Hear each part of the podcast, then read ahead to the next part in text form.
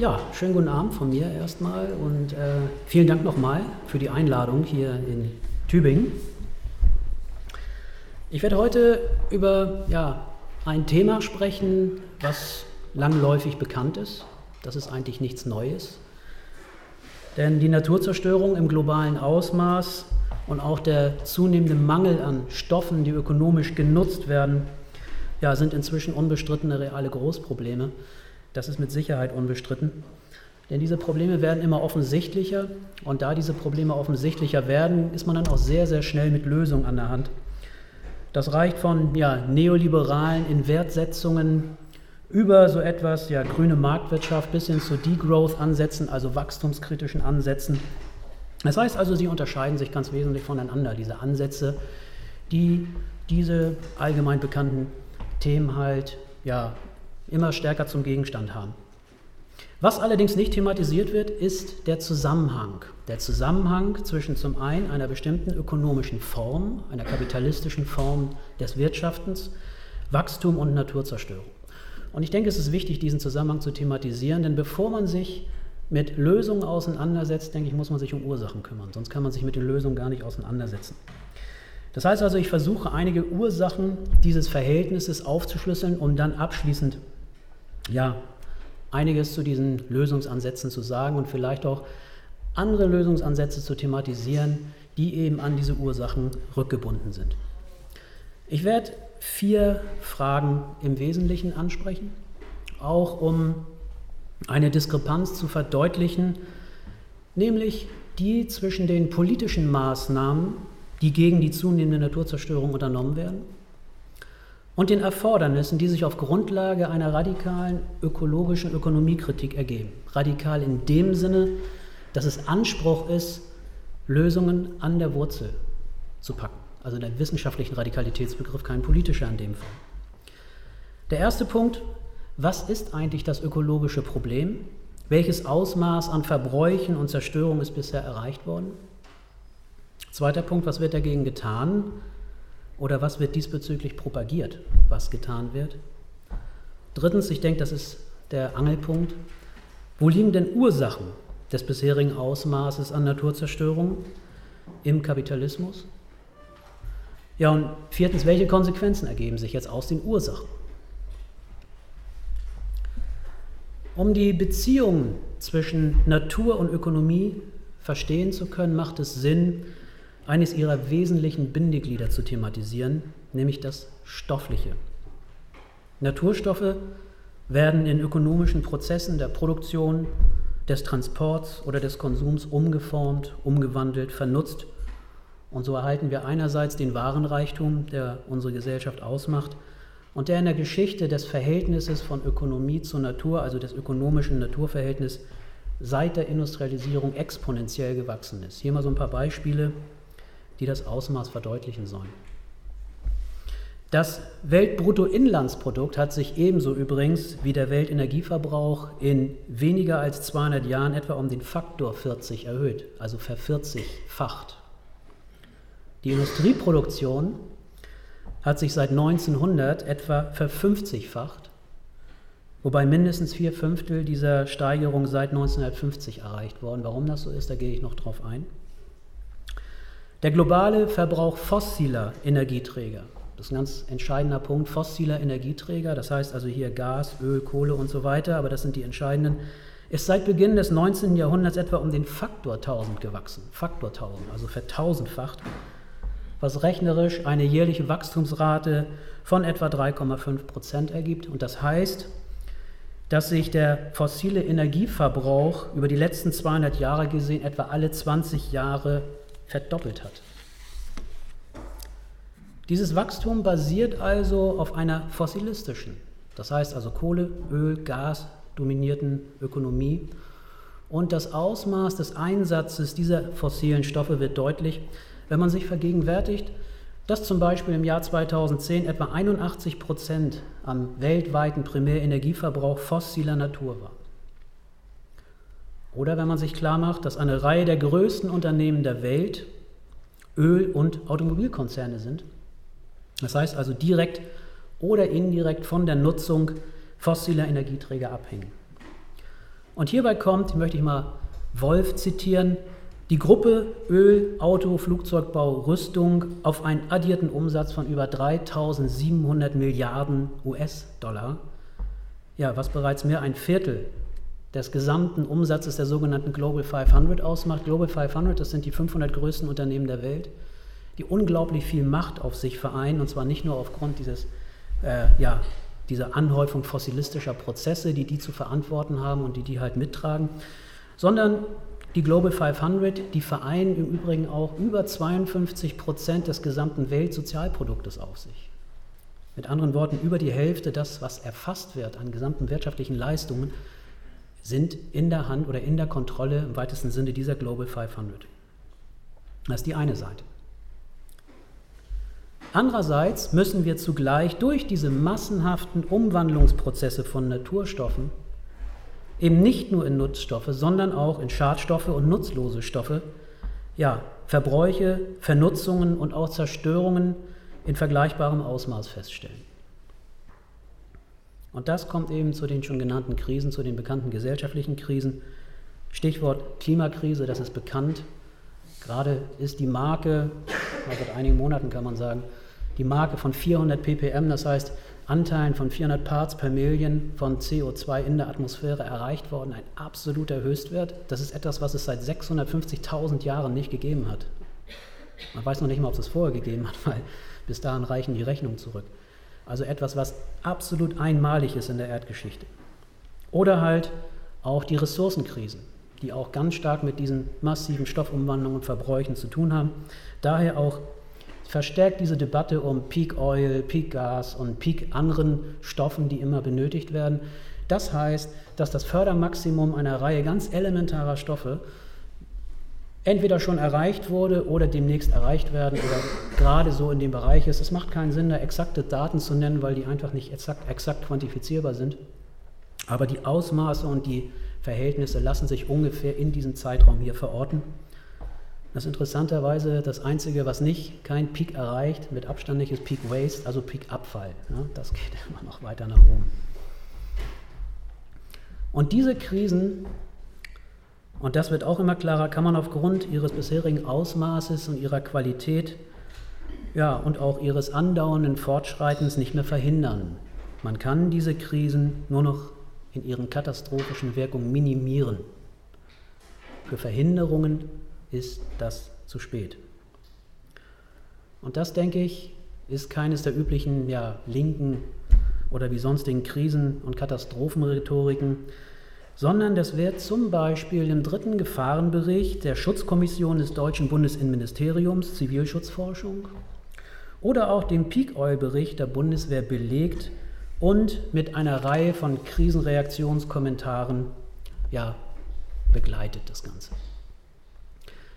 So ist zum Beispiel mit zunehmenden militärischen Einsätzen im Ausland zu rechnen. Das wird wirklich im Detail, im Detail geplant. Nicht nur im Ausland, übrigens auch im Inland oder mit zunehmenden Überwachungsmaßnahmen und sogenannten ja, Sicherheitsvorkehrungen gegen die zu erwartenden äh, Konflikte, gegen die zu erwartenden Migrationsströme. Also genau das, was praktisch gegenwärtig in den Medien der Fall ist. Das hat natürlich nicht nur ökologische Gründe, sondern viele andere auch, aber es hängt oftmals zusammen. Und das kann man interessanterweise auch empirisch belastbar belegen, wenn man sich zum Beispiel die Studien von SIPRI anschaut, also dem Friedensforschungsinstitut in Stockholm, die belegen, dass insbesondere seit 89, seit 1989 die Konflikte zugenommen haben und nicht abgenommen haben. Oder wenn man sich zum Beispiel die Rolle von Frontex anschaut. Und allein das sind schon ganz massive Probleme, wo man sich die Fragen stellen muss, was sind eigentlich die Ursachen? Was sind die Ursachen dieses ja, destruktiven ökonomischen Naturverhältnisses? Denn der Umgang mit Stoffen aus der Natur ist ein ökonomisches Verhältnis. Produktion, Konsumtion, Verteilung und so weiter. Und dann muss man sich natürlich auch fragen nach den Alternativen, nach Alternativen einer naturschonenden, nachhaltigen Ökonomie.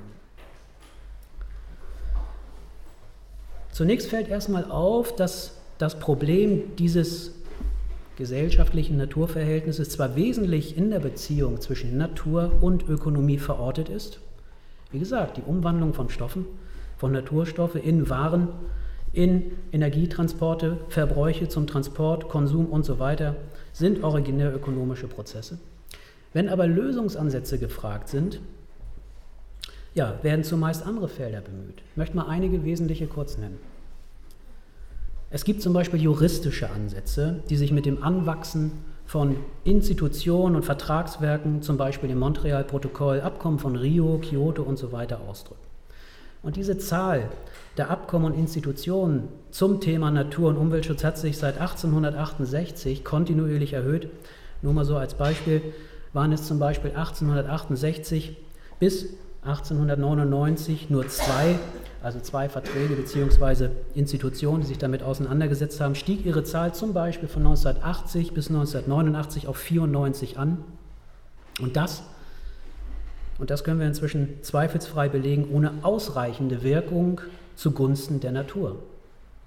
Weil die Zahlen sprecht, sind hier eindeutig, die sind wirklich empirisch belastbar.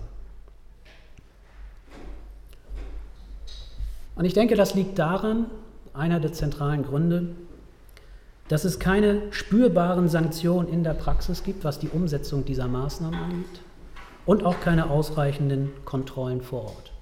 In China wird das ganz besonders deutlich, aber eben nicht nur da, sondern an fast allen Orten oder auch wenn wir uns diese Institutionen mal, diese Netzwerke mal anschauen, diese Verträge. Diese Verträge werden in der Regel auch nicht eingehalten. Es sind Minimalkonsens, die da halt praktisch ja, erreicht werden. Eine Ausnahme möchte ich nennen. Ich denke, das ist das Montreal-Protokoll, äh, was dazu dient, die Begrenzung und den Verbot des Stoffes FCKW halt äh, umzusetzen. Ich denke, das war einer der wenigen punktuellen Ausnahmen. Das kann man in vielen anderen Bereichen auch nachweisen, dass es generell um das mal vorwegzunehmen, generell Verschlechterungen gibt und punktuelle Verbesserungen. Und hierzu zählt auch, denke ich, das Montreal-Protokoll. Diese juristischen Ansätze regeln zum Beispiel auch den Handel mit Emissionsrechten und gestalten und befördern so eben auch indirekt ökonomische Interessen, ökonomische Ansätze, die in der Gegenwart insbesondere neoliberal ausgerichtet sind. Das heißt also, dass hier Fragen auftauchen, insbesondere nach der Inwertsetzung, Bepreisung von Natur. Wie kann man praktisch die Natur in diesen ökonomischen Kreislauf mit hineinbeziehen? Also es sind in erster Linie ökonomische Strategien der Akkumulation, der Anhäufung des Wachstums, anstatt eben äh, Prozesse, die primär darauf ausgelegt sind, dieses Problem wirklich in den Griff zu bekommen. Ein zweiter Ansatz sind technologische Ansätze. Technologische Ansätze sind gekennzeichnet durch, ja, insbesondere durch Effizienzsteigerung bzw. Emissionsreduktionstechnologien, zum Beispiel Materialeinsparungen, Erhöhung der Wirkungsgrade von Maschinen oder zum Beispiel CO2-Abscheidungstechnologien, aber eben auch durch den Einsatz regenerativer Energiequellen. Und technologische Fortschritte bzw.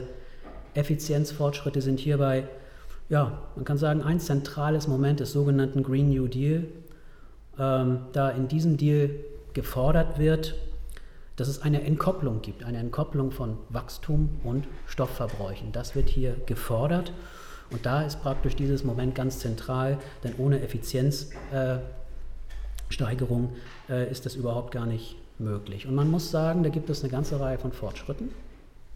Das hat, wenn man das über längere Zeiträume sieht, äh, kann man das empirisch evident dann auch darlegen. So verringerte sich nämlich beispielsweise der Energieverbrauch je produzierter Einheit von 1970 bis 1991 um ca. 33 Prozent. Das ist schon was, also um den Faktor 1,33.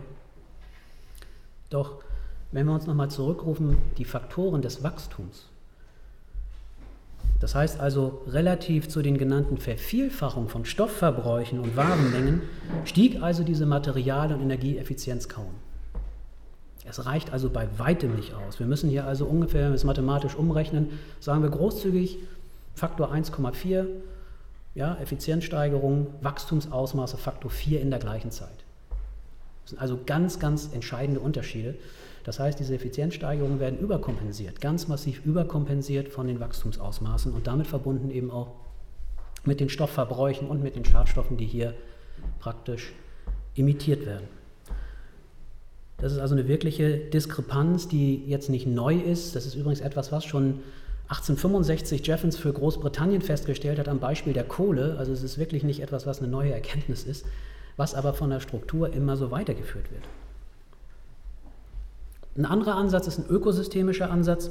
Das heißt also, das Steigern der Senken zum Beispiel durch Aufforstung, CO2-Speicher sozusagen.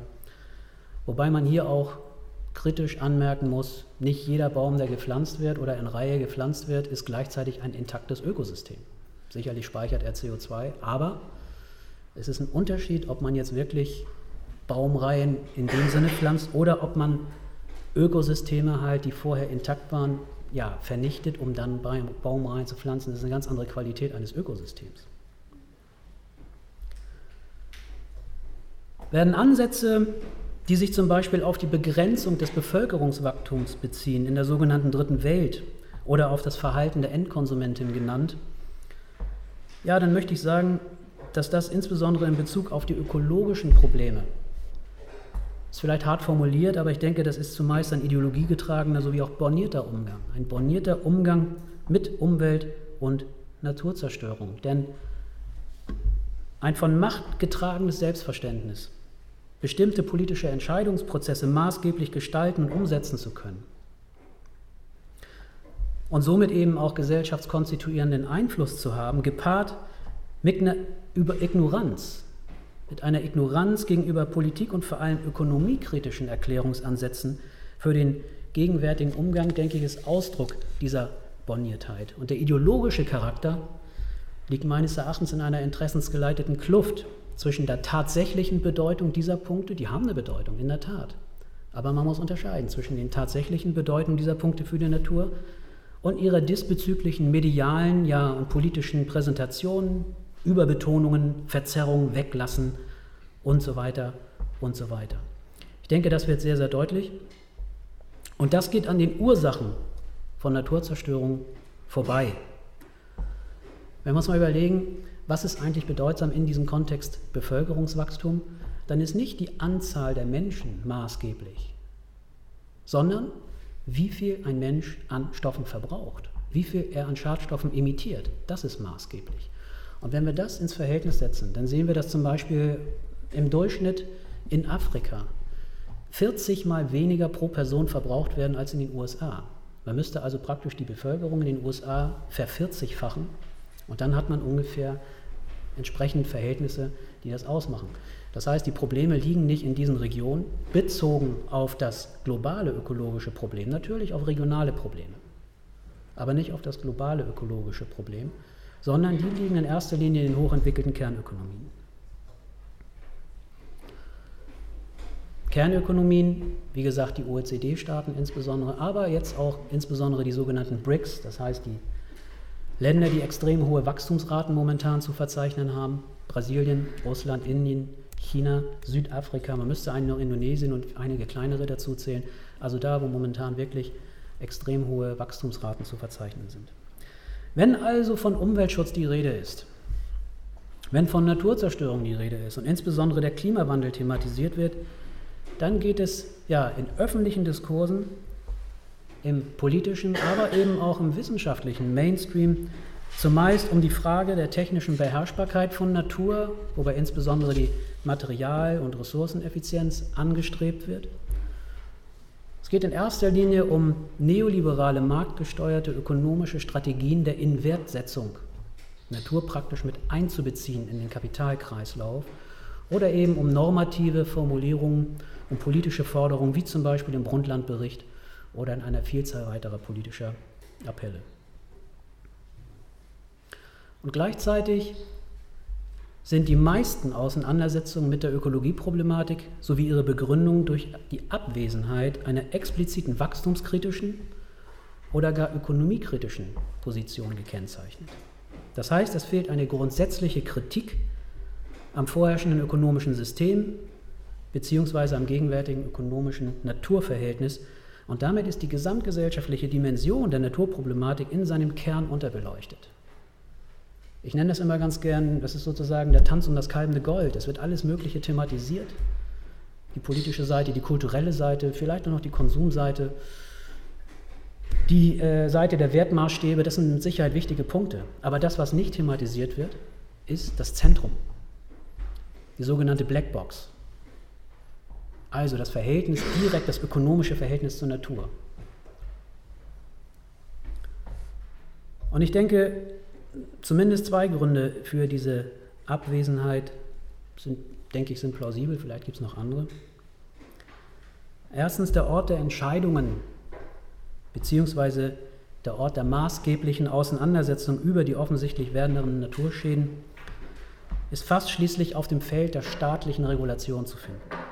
Hierbei soll der Staat als institutioneller Fokus politischen Handels entweder in ökonomische Prozesse intervenieren, wie zum Beispiel beim Green New Deal, oder er soll zugleich umweltschützend und wachstumsfördernd deregulieren, CO2-Zertifikate und ähnliches. Und der Staat ist natürlich in der Regel kein Kritiker ökonomischer Grundsätze, sondern zunehmend und gerade wenn neoliberale Prozesse sich durchgesetzt haben, fungiert er eher als Exekutive von Kapitalinteressen. Und zweitens, die gegenwärtige Form, ich denke, das ist auch ein wichtiger Punkt, die gegenwärtige vorherrschende Form der Ökonomie, also die kapitalistische Form, wird als Ökonomie überhaupt unverrückbar einem Naturgesetz gleich interpretiert. Sie Gesetz gilt irgendwie als gesetztes Fixum, was nicht zur Disposition steht. Dabei ist es nur eine Form und nicht Ökonomie an sich. Und wenn überhaupt, dann soll diese innerhalb eines gewissen Rahmens ja reformiert werden. Was braucht man also, denke ich? Ein kritischer Blick auf die Innenansicht, eine Innenansicht. Ein Blick auf die inneren Funktionsweisen dieser kapitalistischen Ökonomie und die zeigt nun, denke ich, dass es Zusammenhänge gibt. Zusammenhänge zwischen Naturzerstörung und kapitalistischem Wachstum. Und offenbart auch Widersprüche. Widersprüche zwischen Natur und Kapital, die eben in der Realität eine Einheit bilden. Und da möchte ich mal einige wenige nennen. In der Natur haben wir so etwas wie qualitative Umwandlungsprozesse. Also von Naturstoffen in Nutzstoffe und in Schadstoffe. Zum Beispiel Holz in Möbel und die Möbel dann in Abfall. Das sind qualitative Umwandlungsprozesse. Von Rohöl in Benzin und von Benzin in Rauch. Das sind Umwandlungsprozesse, die nicht, die nicht umkehrbar sind. Das sind irreversible Prozesse.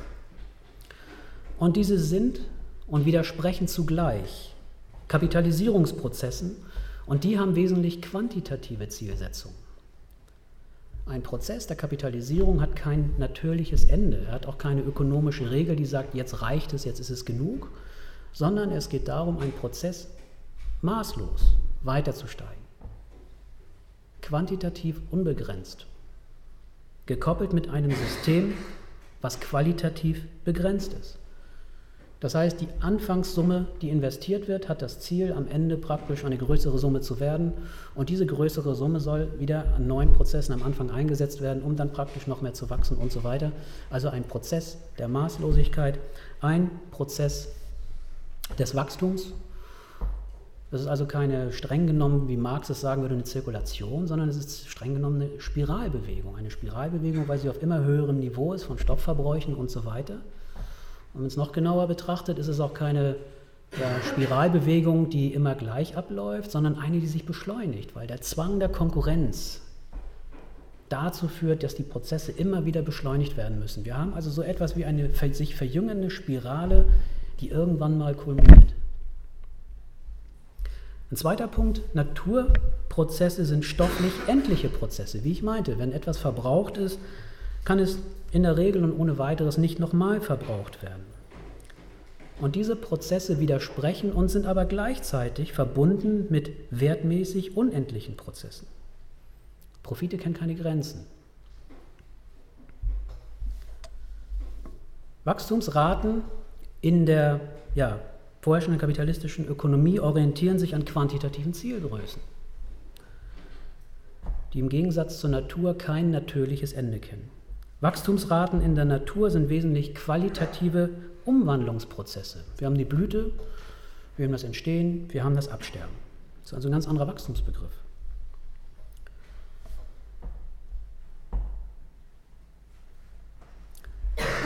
In der Natur gibt es auch so etwas wie Maßlosigkeit.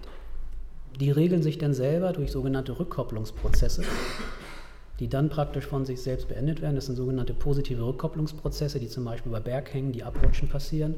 Und es gibt noch andere maßlose Prozesse, das heißt also unkontrolliertes Wachstum in der Natur, was von mehreren Orten gleichzeitig auch ausgehen kann, das kennt man, das nennt sich Krebs. Mit anderen Worten, hier ist eine Analogie zur Ökonomie vorhanden, zu dieser Ökonomie. Ein dritter Punkt, die Natur und die aus ihr hervorgegangenen Stoffe ja, entwickeln sich selbstverständlich in naturzeitlichen Dimensionen. Die haben eigene Zeitregime. Das heißt also Öl, Kohle, Gas und so weiter, die bilden sich in Millionen von Jahren. Gleichzeitig sind die Vernutzungszeiten aber einem kapitalistischen Zeitregime untergeordnet. Das heißt, die sind viel, viel schneller. In Jahrzehnten, bestenfalls in Jahrhunderten ist das vernutzt. Das sind Widersprüche, Zeitwidersprüche, Widersprüche von Zeitregimen. Und deswegen ist es auch so wichtig, aus der Sicht derjenigen, die praktisch dieses System am Laufen halten wollen, dass das Peak Oil Problem überwunden wird. Fracking ist eine Möglichkeit. Das ist natürlich aber auch begrenzt. Die Teersande, die immer attraktiver werden, ist auch eine Möglichkeit. Bloß das sind oftmals Prozesse, die ähm, ein technisches Problem mit sich bringen. Zum Beispiel bei den Teersanden ist es so umgerechnet, man muss wirklich ein Liter Öl investieren, um zwei Liter rauszukriegen. Also es ist wirklich äh, ein, ein hoch ineffizienter Prozess.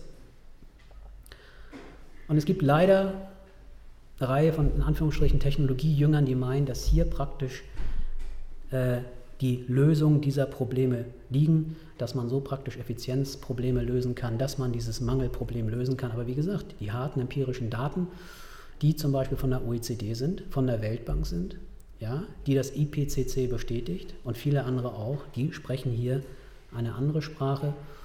Wenn man also praktisch diese technischen Errungenschaften, die man sich erhofft, wenn die existieren würden, dann bräuchte man so wirklich so Star Trek-ähnliche Dimensionen. Ja.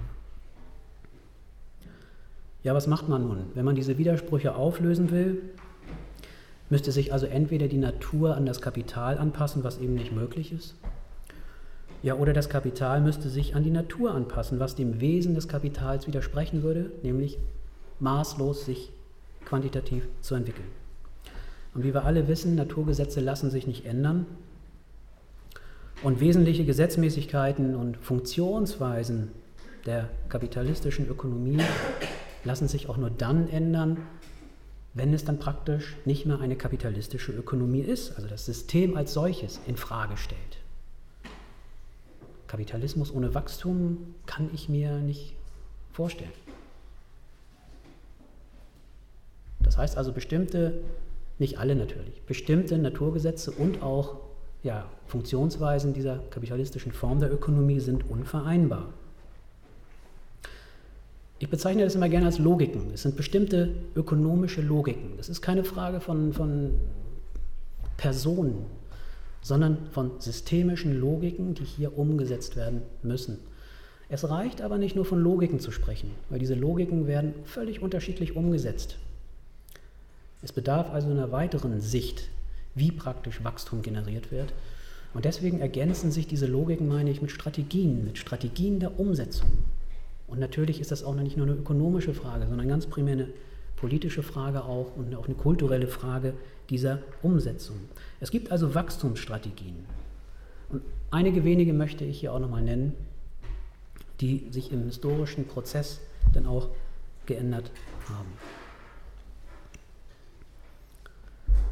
Durch das Zusammenwirken von ökonomischen und von anderen gesellschaftlichen Bereichen in Richtung auf eine Wachstumsstrategie entwickelte sich seit dem sogenannten Fordismus eine, ja, man kann sagen, von wahren Verhältnissen durchdrungene Konsumkultur. Fordismus, man kann sagen, die Phase des ja, relativen Wohlstands nach 1950 weltweit, also Westeuropa, ausgehend von den USA schon vorher, die dadurch gekennzeichnet ist, relativ hohe Produktivität, relativ hohe Löhne und eine Strategie der Binnenmarktausdehnung, was eben Massenkonsum ermöglichte.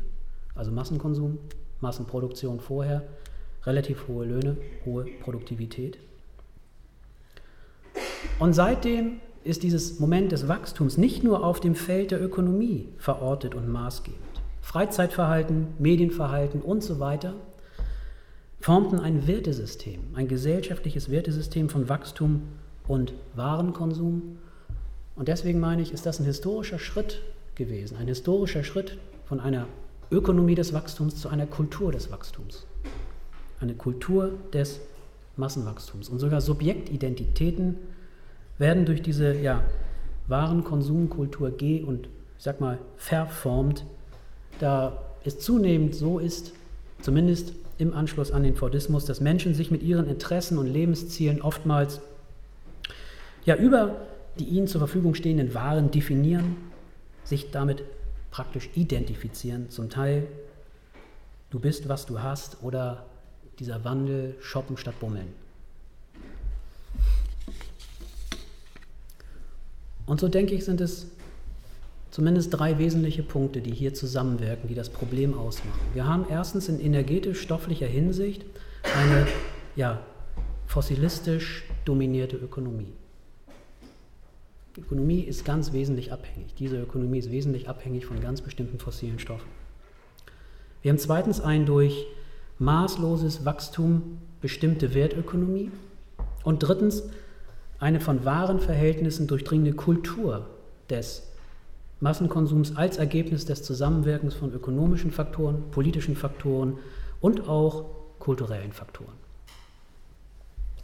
Wenn wir uns beispielsweise das Wirken der Gewerkschaften anschauen, oder der, nicht aller natürlich, sondern der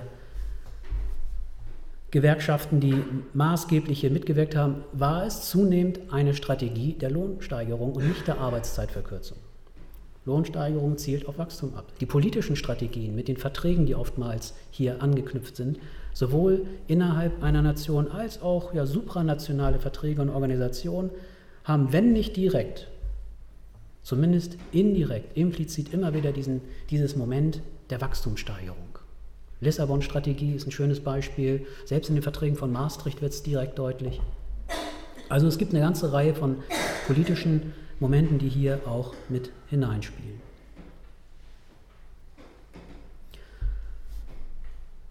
sind natürlich eine ganze Reihe anderer, die ich hier im Einzelnen nicht aufführen möchte oder kann wegen der Zeit auch. Die Frage stellt sich denn nun, was müsste getan werden? Was müsste getan werden, wenn man bei der Lösung von Problemen die Ursachen, wenn das die Ursachen sind, Ursachen destruktiver Naturverhältnisse oder Verhältnisse überhaupt, wenn man da ansetzen will?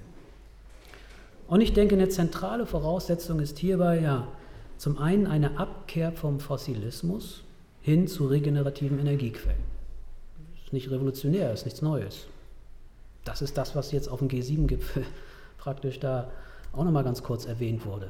Bis zum Jahr 2050 bzw. 2100 ja, als ganz grobe Zielmarge. Aber, und das ist aber der Unterschied, diese müssten ersetzend und nicht ergänzend ablaufen. Denn das, was zurzeit abläuft, die Zunahme von regenerativen Energiequellen, das ist das, was zusätzlich zum Ausbau von Kohlekraftwerken, zusätzlich von Ausbau von Kernenergie und so weiter global stattfindet. Und dieser Ersatz, der müsste, meine ich, gekoppelt sein mit einer Abkehr von einer Ökonomie, die von Maßlosigkeit bestimmt ist.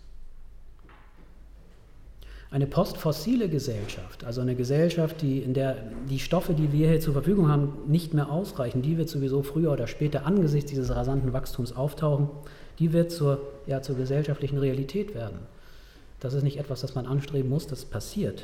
Fraglich ist aber dann, was bis dahin gemacht wurde. Wie sieht eigentlich dann der Emanzipationsgrad dieser Gesellschaften aus? Wie sieht der Zivilisationsgrad dieser Gesellschaften aus?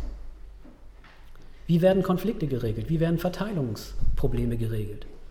Migrationsströme sind hier zu erwarten, die das Ausmaß, das jetzige Ausmaß vermutlich noch steigern werden.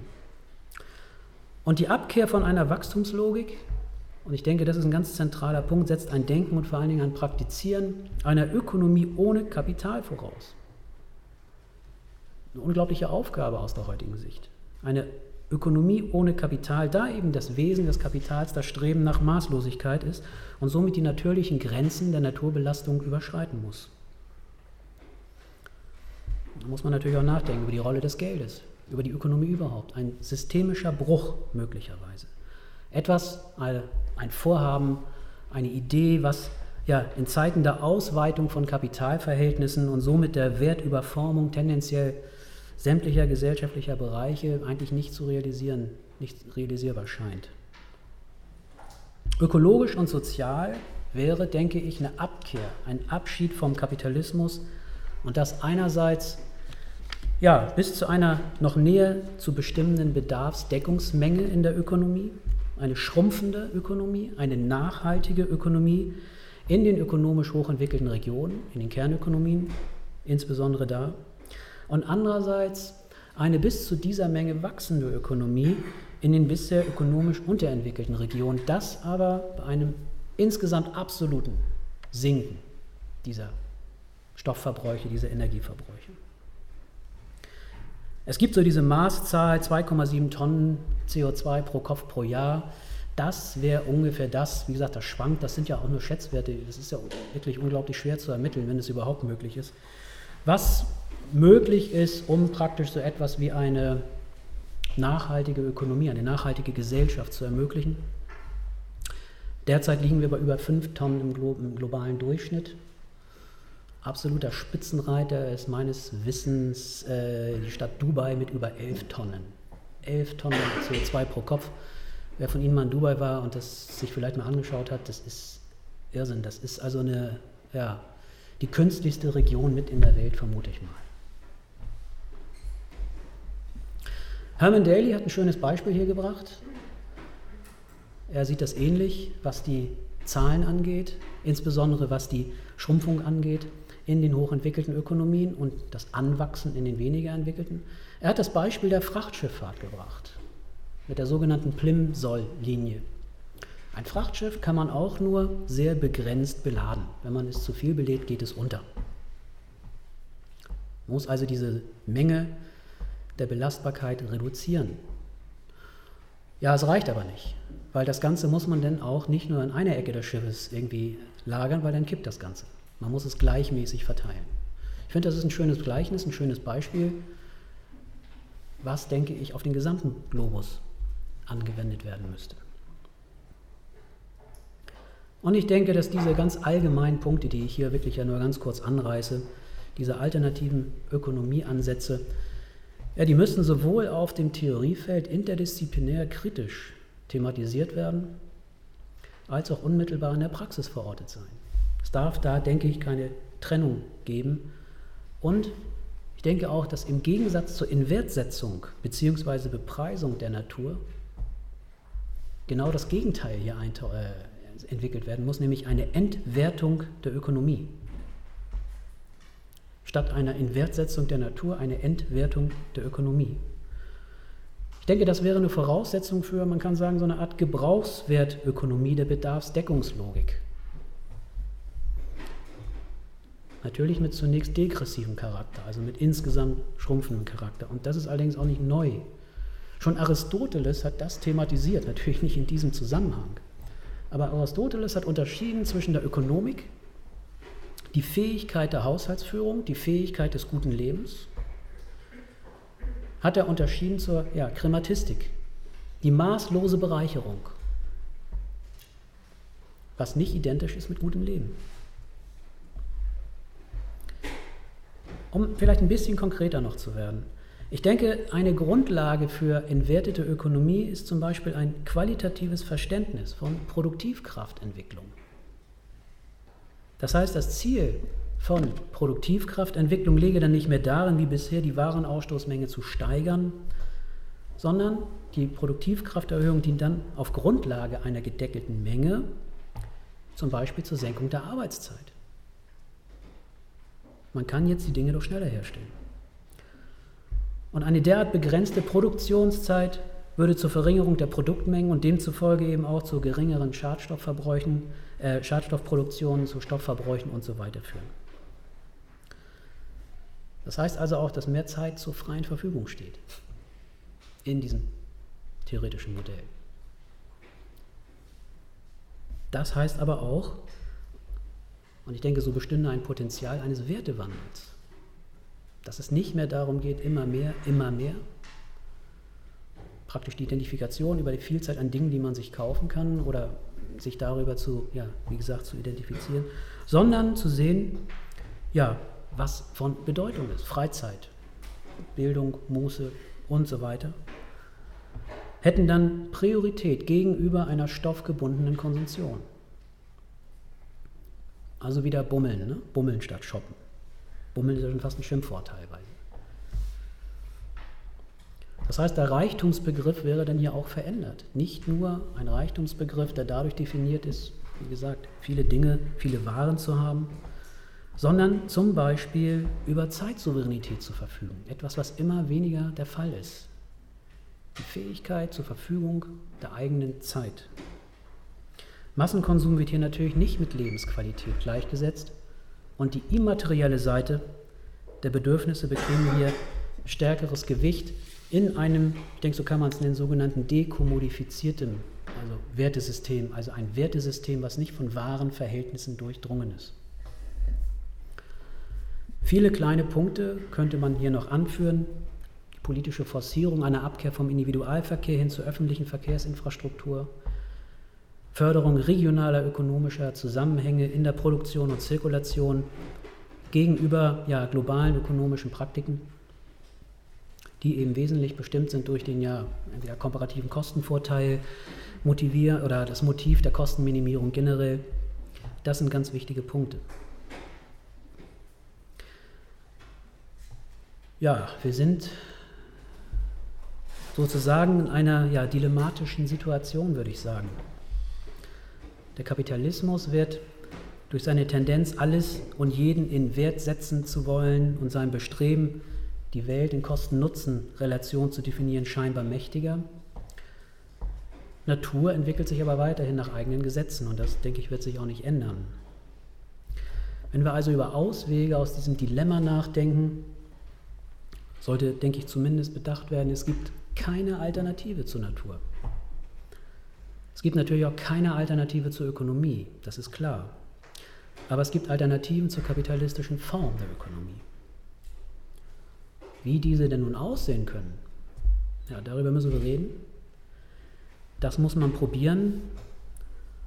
Und ich denke, die Frage nach der Realisierbarkeit einer Ökonomie ohne Kapital lässt sich treffend mit einem Satz Herbert Marcuses beantworten, den ich gerne zitieren möchte. Der unrealistische Klang dieser Behauptung, also hier in unserem Fall der Versuch einer nicht kapitalistischen Ökonomie, deutet nicht auf ihren utopischen Charakter hin, sondern auf die Gewalt der Kräfte, die ihrer Verwirklichung im Wege stehen. Und demnach ist die Realisierbarkeit einer, ja im wahrsten Sinne des Wortes, notwendigen, notwendigen grundsätzlichen Alternative eben nicht objektiv unmöglich, sondern abhängig von sozialen Kräfteverhältnissen. Und diese sozialen Kräfteverhältnisse, die können wir hier und jetzt, denke ich, beeinflussen. Denn wenn dieses weiter so geht, dann ist dieses System, dieser Kurs, ist, denke ich, ja, naturzerstörerisch. Vielen Dank, das war's schon.